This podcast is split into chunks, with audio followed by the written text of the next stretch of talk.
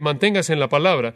No busque solo casarse, busque honrar a Cristo en una relación y deje que Dios traiga un matrimonio. Dependa de la capacitación divina. Evite todas las situaciones potencialmente peligrosas y alabe a Dios y esté satisfecho.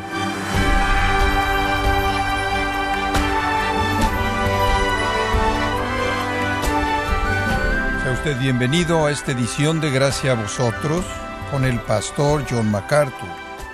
Se dice que habría menos divorcios si los maridos se esforzaran igual por conservar a sus esposas como lo hicieron al conseguirlas. Pero ¿cómo instruye la Biblia a los esposos a actuar con sus esposas? Hoy el pastor John MacArthur, en la voz del pastor Luis Contreras, nos enseña sobre un compromiso genuino de acuerdo a los estándares bíblicos para el matrimonio que produce el tipo de matrimonio que a Dios le agrada y evita así el divorcio. Nos encontramos en la serie El Dilema del Divorcio, aquí en Gracia a vosotros. Ahora, una de las áreas en las que la Biblia da enseñanza muy clara es en el área del divorcio y las segundas nupcias. No podemos alterar eso, no podemos cambiarlo para acomodar nuestra, nuestro día, entre comillas, sofisticado. No podemos imponer en la Biblia ideas contemporáneas y cambiar las escrituras o eliminar las que pensamos que son un estorbo para nuestros patrones de vida. Debemos oír de manera objetiva y abierta lo que la Biblia dice. Y nuestro Señor nos da una afirmación muy clara con respecto al divorcio. Los fariseos vinieron a Jesús en Mateo capítulo 19 y dijeron en el versículo 3, ¿Es lícito para el hombre divorciarse de su mujer por cualquier causa? Y Jesús de hecho dijo, no, no pueden divorciarse por cualquier causa. Solo hay una causa en la ley de Dios para el pueblo de Dios, y eso es el adulterio de corazón endurecido y después el cónyuge inocente tiene la libertad de volverse a casar. Ahora, esa es una afirmación simple. Realmente no creo que hay mucha confusión acerca de eso si usted entiende las escrituras. Ahora usted puede imponer en la Biblia sus ideas preconcebidas y terminar con muchas cosas, y la gente ha hecho eso y confundido a la iglesia de muchas maneras. Pero es muy claro si usted simplemente lo toma del texto. El problema con esto es que está tan aislado que no nos habla de todas las excepciones. No responde a todas nuestras preguntas, simplemente establece un principio. Ahora, para ampliar nuestro entendimiento, debemos ir a otros lugares en el Nuevo Testamento. Y quiero llevarlo ahora a 1 Corintios capítulo 7, porque creo que este capítulo es el comentario de Pablo acerca del principio divino, el comentario de Pablo acerca de la ley divina, el comentario de Pablo acerca de la enseñanza de nuestro Señor. Ahora mantenga en mente que Pablo estaba enfrentando a una sociedad muy parecida a la nuestra, muy parecida a la nuestra. Le dije la última vez que básicamente habían cuatro tipos de matrimonio dentro del sistema romano. Y la gente estaba casada bajo todo tipo de estas situaciones. Él no le está hablando de una sociedad judía como nuestro Señor lo hizo, que había sido creada bajo la ley mosaica, una sociedad en donde la gente estaba tratando de conformarse al estándar divino a lo largo de su vida, aunque no podían hacerlo de manera total. Él está hablando de una sociedad totalmente pagana, es Pablo, quien no tenía relación alguna con la ley de Dios, cuyo trasfondo literalmente está lleno de incongruencias en términos de la ley de Dios, quienes están entrando y saliendo de matrimonios y relaciones ad infinitum, ad nauseam. Ahora, ellos llegan a Cristo y están haciendo preguntas muy básicas. ¿Cuál es mi estatus? ¿Dónde estoy? Y demás. Ahora le escriben a Pablo una carta. Capítulo 7, versículo 1 nos habla de esto acerca de las cosas que me escribiste. Le escribieron una carta y querían saber acerca de estos asuntos. Dinos cuál es la situación. Y le hicieron una serie de preguntas que responden en el capítulo 7. Le preguntaron, ¿es el sexo algo no espiritual? Naturalmente, si usted acaba de salir de ese estilo de vida, usted ha vivido en medio de ese tipo de suciedad y lujuria y demás, ese tipo de enfoque pornográfico a la vida, usted podrá decir, bueno, ahora que soy cristiano, simplemente me voy a olvidar de todas esas cosas sexuales. Y aunque quería limpiar su vida y hacerlo bien, su mente estaría tan inundada de la basura del pasado que realmente no tiene una relación pura en su mente. Tomaría mucho tiempo el divorciarse a sí mismo de toda esa basura que ha saturado su manera de pensar. Y entonces algunas personas estaban diciendo, simplemente necesitamos dejarlo de hacer en su totalidad. Y alguien debió haberles dado un discurso a los corintios de que todo el sexo no era espiritual, de cualquier manera, era todo malo, todo era pecaminosa, y ahora eres cristiano y debes eliminarlo en su totalidad. Entonces él responde esa pregunta en el versículo 1 diciendo, está bien que un hombre no toque a una mujer, Y ese es un eufemismo que se refiere a tener una relación sexual. Está bien no tener eso. Si quieres ser célibe, está bien, está bien. Pero versículo 2, para evitar la fornicación, la mayoría de la gente necesita casarse. El celibato está bien, pero para la mayoría de la gente es muy tentador, porque Dios nos hizo para el matrimonio. No hay nada de malo con el sexo dentro del matrimonio. Lo inventó Dios, lo diseñó Dios, lo creó Dios, lo bendijo Dios. Es maravilloso, es algo maravilloso y glorioso. Está bien ser soltero también, pero también está bien casarse. Si usted trata de ser soltero cuando debería casarse, simplemente se va a meter en una situación en donde usted se va a ver tentado de manera severa. Entonces, está bien el no tener una relación sexual, pero no está bien el pelearla y verse tentado a hacer todo tipo de cosas pecaminosas en su mente y en últimas con su cuerpo, porque usted no puede controlar su tentación. Y después en los versículos 3 al 5, él da un paso más hacia adelante y dice, y no hay un lugar en absoluto para el celibato en el matrimonio. Hay lugar para el celibato entre los solteros si esa es su decisión y ese es el diseño de Dios. Está bien. La mayoría de la gente necesita casarse, pero una vez que está casado no hay lugar para el celibato y esa es la razón por la que el versículo 5 dice, dejen de negarse el uno al otro. Y después en el versículo 7 él dice, me gustaría que toda persona pudiera ser soltera como yo lo soy. Es de gran beneficio para servir al Señor. Pero todo hombre tiene su propio don de gracia de Dios, uno de esta manera y otro de esta manera. Todo el mundo es diferente. Dios hizo algunas personas para que fueran solteras, algunas personas para que fueran casadas. Y es un don de Él. Entonces, ¿es el sexo no espiritual? No, no lo es. Está bien involucrarse en eso si Dios lo ha llamado a una vida de soltería y le ha dado el don para enfrentar eso. También está bien casarse. Y si usted está casado, no está bien ser célibe. Entonces el sexo no es algo que no es espiritual. El sexo es muy espiritual, es creado por Dios. Es la afirmación más obvia de la verdad de una carne. Y mantenga en mente que si usted es soltero, no es por causa de la libertad, no es por causa de la promiscuidad y no es por causa de que usted no se quiere comprometer. Es para el servicio del reino. Y después la segunda pregunta es presentada, la cual Pablo responde. Escuche esta pregunta. ¿Acaso aquellos que han estado casados antes deben volverse a casar? ¿Aquellos que ya estaban casados deben volverse a casar? Esta realmente es una pregunta clave. Observe lo que tiene usted aquí en la iglesia corintia. Gente se salva, vienen a Cristo y están solteros, pero estaban casados. Ahora han venido a Cristo, se han vuelto cristianos, tienen el derecho de volverse a casar o cometieron un error en el pasado previo a la salvación y están en esa situación de por vida. Ese es el punto, y creo que lo que el apóstol Pablo dice en el versículo 8 y en adelante se refiere a esas personas que ahora son solteras, pero antes de la conversión estaban casadas. Eso es lo único que tiene sentido en este pasaje y le voy a mostrar por qué conforme lo vemos. Realmente es un punto vital que debemos entender todos. Muchas personas en nuestra iglesia han venido a Cristo. Son solteros, pero antes estaban casados y quieren saber si tienen el derecho de volverse a casar. Yo creo que esto habla de eso. Versículo 8. Digo, por tanto, a los que no están casados y a los viudas. Es bueno para ellos si se quedan como yo. Ahora, Pablo está de regreso hablando de la soltería, y usted lo va a oír a lo largo de este capítulo. Realmente cree que es una gran manera de vivir si usted ha sido dotado de esta manera. Él está tratando de mantener a la gente dotada en la soltería, a mantenerse solteros para que puedan ser usados de manera máxima, óptima para los propósitos de Dios. Pero él dice, yo le hablo a los que no están casados y a las viudas. Ahora observe las dos categorías, los no casados y las viudas.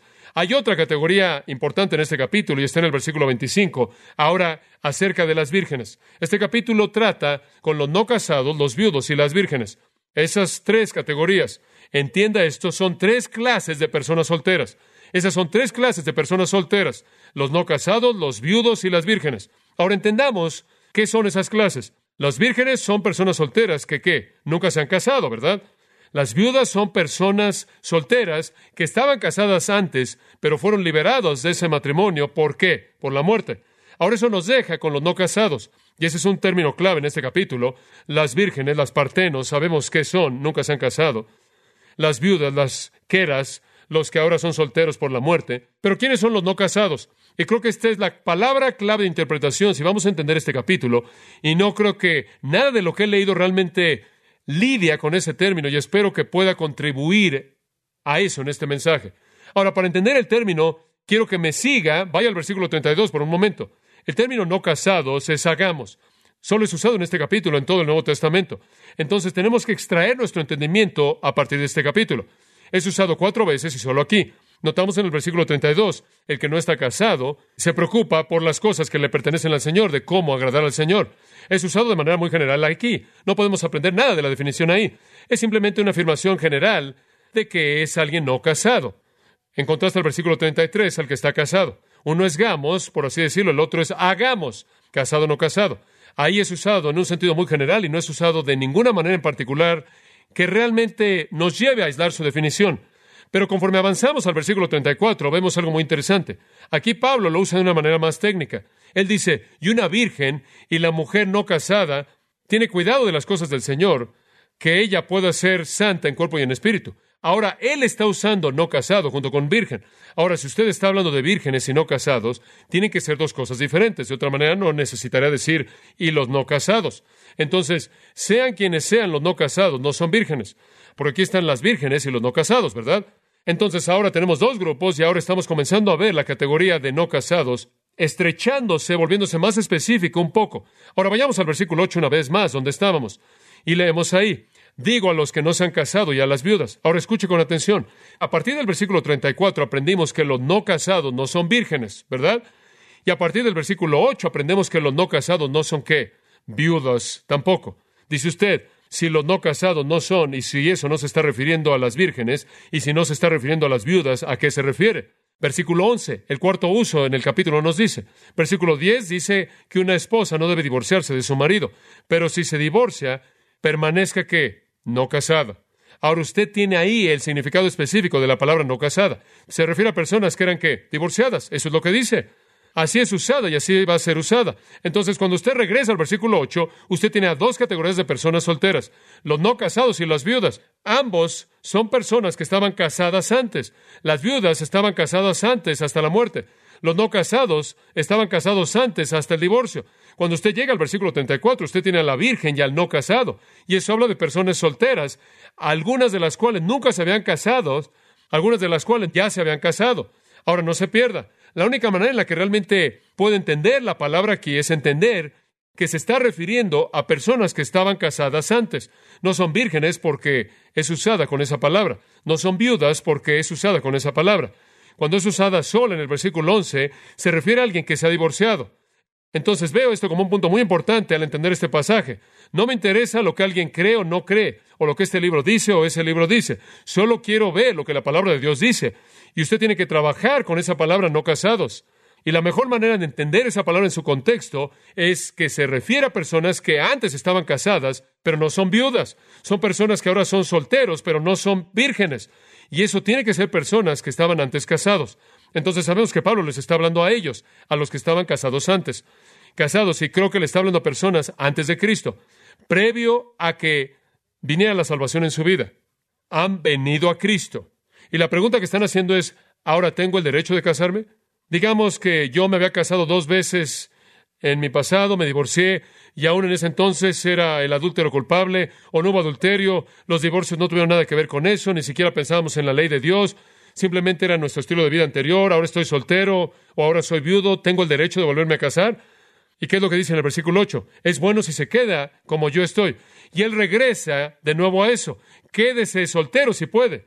Pero si ambos grupos no tienen dominio propio, ¿qué? Cásense. Ahora esta es la provisión de Dios para esas personas que ahora son solteras, que estaban casadas antes, previo a su conversión.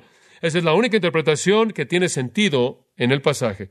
Porque esa es la pregunta que están haciendo. Usted pasa los versículos 17 al 24 y a lo largo de ese pasaje entero, la implicación es que ahora que me he vuelto cristiano, ¿qué cambio? Y la respuesta de Pablo a eso es básicamente nada. Quédate en el estado en el que estás.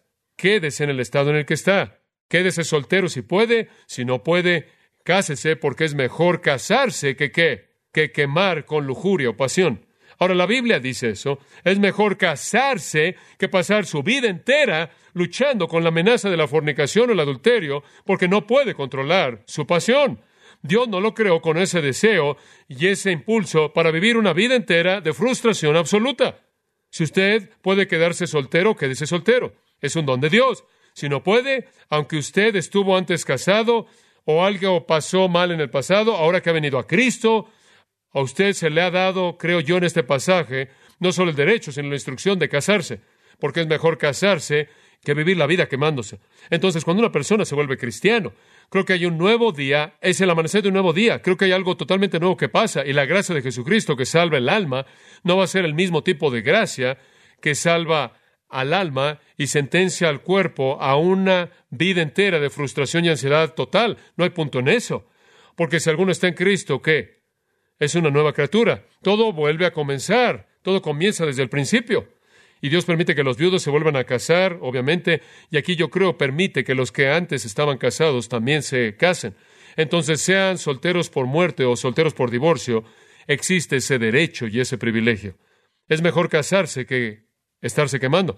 Esa es la razón por la que él dice en 1 Timoteo 5, Pablo, y él habla acerca de las viudas jóvenes cuando sus maridos mueren y son jóvenes. Él dice que no se entreguen una vida de servicio a Cristo, claro, porque si son dotadas para ello está bien, pero que no se apresuren a hacerlo, porque va a venir el momento en el que se van a rebelar contra Cristo. En otras palabras, van a lamentar que hicieron ese voto, de que hicieron esa promesa, porque van a querer un marido y después van a tener problemas de lujuria. Entonces es mejor para las viudas, las jóvenes, dice él, que se casen. Entonces se está afirmando lo mismo. Es mejor casarse que estarse quemando. Entonces no debemos restringirle a alguien que viene a Jesucristo diciéndole, bueno, Tienes la responsabilidad de vivir la ley de Dios a lo largo de tu vida, inclusive antes de que eras salvo, o antes de que conocieras la ley de Dios, o antes de que te preocuparas por la ley de Dios. Y si fallaste en algún momento en esa vida entera, previa a Cristo, ya lo echaste a perder todo. No veo la intención de ese pasaje en esa dirección, ni el corazón de Dios en esa dirección. Ahora, eso debe ser liberar para algunas personas, y Dios es un Dios de gracia y Dios de liberación, pero permítame darle algo de consejo. Si usted piensa en esto con mucho cuidado, de hecho, que no debe quedarse soltero, esa parece ser la prioridad para Pablo, el potencial para eso. Y después, si usted se casa, usted encuentra la nota al final del versículo 39 y recuerde que cuando usted se vuelve a casar, se puede casar con quien usted quiera, pero se puede casar con quien quiera, pero solo en el Señor, solo en el Señor. ¿Qué significa eso? Solo un cristiano y solo en la voluntad de Dios. Se puede casar con un cristiano, pero con el cristiano equivocado. Entonces debe casarse con un cristiano y debe casarse con el correcto en el Señor, en la guía del Señor, en la voluntad del Señor. Ese es el punto. Entonces la pregunta es, ¿Acaso aquellos que estaban casados antes deben volverse a casar? Y la respuesta es sí. Si no tienen el don de soltería, deben casarse. De hecho, deben casarse con toda seguridad, en lugar de pasar su vida entera quemándose y tratando de luchar con la necesidad no satisfecha. Pero cuando usted se case, cásese solo en la voluntad de Dios. Ahora ese es un paso. Ese es el derecho de casarse. Y algunos de ustedes están diciendo, hombre, ya me puedo casar. Pero eso es solo la mitad del asunto. Digo, ahora que estoy disponible, no puedo encontrar a alguien que esté interesado. Y ese es un problema porque ahora tengo un vacío. Dice usted, estoy disponible, tengo libertad de casarme. ¿Alguien está interesado? ¿Sabe una cosa? Me acuerdo de la historia del hombre que iba a casarse al final del servicio de una iglesia. Suelen hacer eso en la antigüedad. El servicio terminó y se prepararon para que viniera la pareja. Y él dijo, el servicio se acabó, ahora queremos que aquellos que se quieren casar, por favor, pasen adelante. Y es una realidad que pasó al frente un soltero y 84 solteras ya de edad pasaron al frente. Pero esa no era la intención. Esa no era la intención. Pero esa es la intención de Dios. Es la intención de Dios que nos volvamos a casar. Si de hecho fuimos hechos para el matrimonio, esa es la gracia de Dios. Ahora, esa es la clave que usted debe entender. Si hay un vacío entre su derecho y su cumplimiento, la pregunta que siempre surge es, ¿cómo es que usted va a enfrentar eso? ¿Cómo va a enfrentar la ansiedad? ¿Cómo enfrenta la presión cuando usted sabe que necesita casarse, quiere casarse, fue hecho para casarse y no puede satisfacerlo? ¿Cómo enfrenta el problema de quemarse, de estarse quemando? Permítame darle algunas sugerencias, muy bien, y creo que son muy prácticas. Canalice su energía a través del trabajo físico y el ministerio espiritual. Canalice su energía a través del trabajo físico y el ministerio espiritual. Los momentos de ocio no ayudan en absoluto. En segundo lugar, manténgase cerca y rindiendo cuentas a un amigo cristiano. No viva sola, no viaje sola, no vaya a lugares solo, no haga cosas solo en donde se coloca en posiciones vulnerables. Manténgase cerca de alguien en donde tiene una rendición de cuentas real, con alguien que es maduro y entiende sus necesidades. En tercer lugar, ore por pureza y manténgase en la palabra. Ore diariamente por pureza y manténgase en la palabra. En cuarto lugar, no busque solo casarse. No tome cualquier avión que está por despegar del aeropuerto. Piense a dónde debe ir antes de que vaya. Busque honrar a Cristo en su vida y honre a Cristo en una relación de amistad y deje que Dios traiga un matrimonio. Evite las tentaciones infestadas de sexo, adúlteras, mundanas. Cuidado con aquello a lo que usted se expone, lo que ve, lo que oye, a dónde va, porque lo que usted meta a su vida va a tener un impacto en usted. dependa de la capacitación divina. Es otra, para vivir por ahora sin satisfacción. Recuerde que Dios le da la fortaleza. Otra, evite toda situación potencialmente peligrosa. Manténgase lejos de ellas, porque aunque usted pueda sentir que es inocente, quizás no pueda controlar a alguien más. Y finalmente, alabe a Dios en medio de todo esto y esté satisfecho. La alabanza tiene un efecto muy saludable. Canalice su energía a través del trabajo físico, el ministerio espiritual. Manténgase cerca y rindiendo cuentas a un amigo cristiano. Ore por pureza y manténgase en la palabra. No busque solo casarse, busque honrar a Cristo en una relación y deje que Dios traiga un matrimonio. Evite todo el mundo infestado de sexo adúltero dependa de la capacitación divina. Evite todas las situaciones potencialmente peligrosas y alabe a Dios y esté satisfecho. Y si usted es ese tipo de persona, van a estar tocando a la puerta para casarse con usted, porque ese tipo de personas son el tipo de personas que otros están buscando. Y cuando llegue el correcto, permítame darle un consejo. Tengo una relación espiritual y un compromiso corto. Entonces la pregunta número dos, ¿están conmigo todavía? Entonces la pregunta número dos, ¿deben las personas que antes estuvieron casadas volverse a casar? La respuesta es, es opcional. Si puede quedarse soltero, quédese soltero. Si no puede, entonces cásese, está bien. Mejor es casarse que estarse quemando. Hay una tercera pregunta en el pasaje. Están presentadas de manera implícita, por cierto. No tenemos las preguntas aquí, pero puede identificar cuáles son por las respuestas. La tercera es, ¿cuáles son las alternativas para aquellos que no están casados? Y sabe una cosa, esto es lo que estaba pasando en Corinto, ¿verdad? La gente se estaba volviendo cristianos y están diciendo, hombre, estoy casado con alguien que no es salvo. Me voy a deshacer de mi cónyuge. Voy a deshacerme de mi esposa incrédula. Voy a deshacerme de mi marido incrédulo. Voy a deshacerme de este cónyuge que no entiende al Señor. Y estoy seguro que algún hombre se puso de pie y alguien estaba enseñando, tiene que deshacerse de su cónyuge incrédulo, porque es el diablo en su casa, son los demonios en su casa, va a corromper a sus hijos, no pueden caminar juntos a menos de que se hayan puesto de acuerdo no puede tener la luz con las tinieblas, tiene que deshacerse de ese cónyuge incrédulo. Belcebú, ¿se da cuenta? Y usted puede oír a alguien que estaba ahí dándoles todo un discurso con mucha elocuencia de esa situación y realmente se oye bien. Y entonces el tipo de tentación será simplemente deshacerse de su cónyuge no salvo. O ahora que es cristiano, dice usted, voy a ser un cristiano espiritual, realmente no estoy contento con esta unión. Nos casamos antes de que fuéramos salvos. Ahora que somos cristianos, ambos tenemos diferentes enfoques de la vida y no nos estamos llevando, así que vamos a volver a comenzar y vamos a deshacernos el uno del otro y vamos a comenzar con otro matrimonio. Entonces la pregunta que él tiene que responder es esta. ¿Qué pasa ahora que se han vuelto cristianos? Todavía son casados. ¿Se quedan casados o se deshace de su cónyuge? ¿Cuáles son sus derechos y privilegios en esa área? Y él comienza en el capítulo 7, versículo 10, y él dice a los casados, Ahora Él ha salido de hablarle a las viudas y a los no casados, a los que estaban antes casados, divorciados y por muerte solteros, y ahora les habla a aquellos que están casados. Ellos vinieron a Cristo y estaban casados, y Él les dice, les mando ahora, yo les mando, y ni siquiera soy yo, Él dice, este es el mandato del Señor, que una esposa no se divorcie de su marido. Él regresa a Mateo 5 y 19, de regreso al estándar de Dios desde el principio, en Génesis 1, 27 y 2, 24. Y el resto de las partes de la Biblia que hablan de eso, y dice, si están casados, quédense casados. Y yo creo que él aquí se está refiriendo a dos cristianos, porque en el versículo 2 él dice, al resto yo hablo. Y aquí él habla de un cristiano casado con un no cristiano. Entonces él no se mete a eso hasta el 12. Esto tienen que ser dos cristianos. Entonces estos dos vienen al Señor y él dice, quédense casados. No dejen a su marido. Eso es literalmente, no se divorcien de su marido. Pero ¿sabe una cosa? Él sabe que algunas personas se van a divorciar. Entonces, si van a desobedecer a Dios en el punto uno, deténganse ahí. Versículo 11, pero aún si se divorcia, como puede ver, él sabe. Usted le puede decir a la gente lo que Dios quiere y van a hacerlo de todas maneras. Entonces él establece otro estorbo. Él dice, si ustedes violen la ley uno, por favor deténganse ahí, no avancen. Él no está diciendo deben divorciarse, pero él está diciendo, si van a ser desobedientes ahí, no avancen más allá de eso, porque si van a divorciarse tienen dos opciones. El resto de su vida van a permanecer casados o van a reconciliarse con su marido. Entonces él se voltea y dice que el marido no se divorcie de su esposa. Entonces no se divorcien.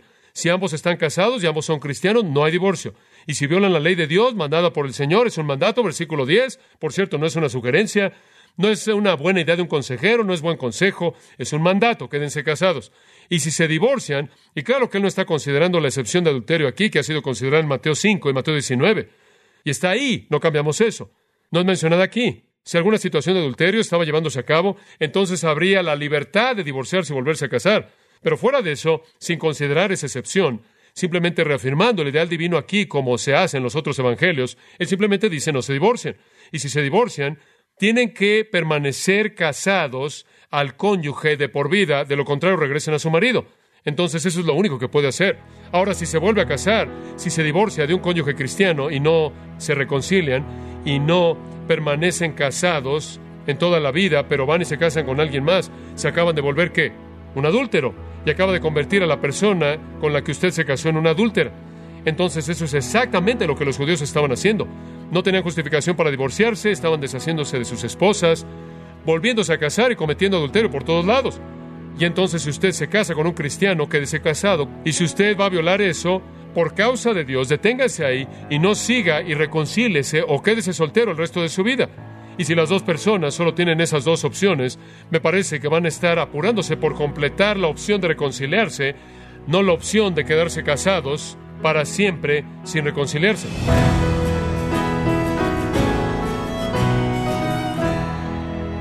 O MacArthur analizó los problemas de aquellos que ya han estado casados antes y qué es lo que la Biblia enseña al respecto. Este mensaje es parte de la serie El dilema del divorcio. Lo esperamos en la próxima edición para retomar este estudio juntos, aquí, en Gracia a vosotros. Estimado oyente, quiero recomendarle el libro El dilema del divorcio, en donde John MacArthur le ofrece consejo bíblico para entender el difícil y en ocasiones doloroso tema del divorcio, enseñando desde la palabra de Dios cómo llevar a cabo un compromiso en el matrimonio que sea permanente. Adquiéralo en la página de gracia.org o en su librería cristiana más cercana, recordándole que puede descargar todos los sermones de esta serie El Dilema del Divorcio, así como todos aquellos que he escuchado en días, semanas o meses anteriores animándole a leer artículos relevantes en nuestra sección de blogs, ambos en gracia.org. Si tiene alguna pregunta o desea conocer más de nuestro ministerio, como son todos los libros del pastor John MacArthur en español o los sermones en CD que también usted puede adquirir, escríbanos y por favor mencione la estación de radio por medio de la cual usted nos escucha en gracia a vosotros. Es importante conocer no solo el país y ciudad de donde usted nos escucha, sino también la radio. Para quienes contactan nuestro ministerio por primera vez, pueden solicitar una copia del mensaje de promoción sin costo alguno, un mensaje por oyente únicamente. Si usted vive en los Estados Unidos o Puerto Rico, escríbanos a Gracia Vosotros, P.O. Box 4000, Panorama City, California, 91412. O puede escribirnos a través del siguiente correo electrónico radio arroba Esto ha sido todo y en nombre de John MacArthur y del personal de este organismo, queremos darle las gracias por su tiempo y sintonía, invitándole para que nos acompañe en la próxima edición y juntos desatar la verdad de Dios un versículo a la vez, aquí en gracia a vosotros.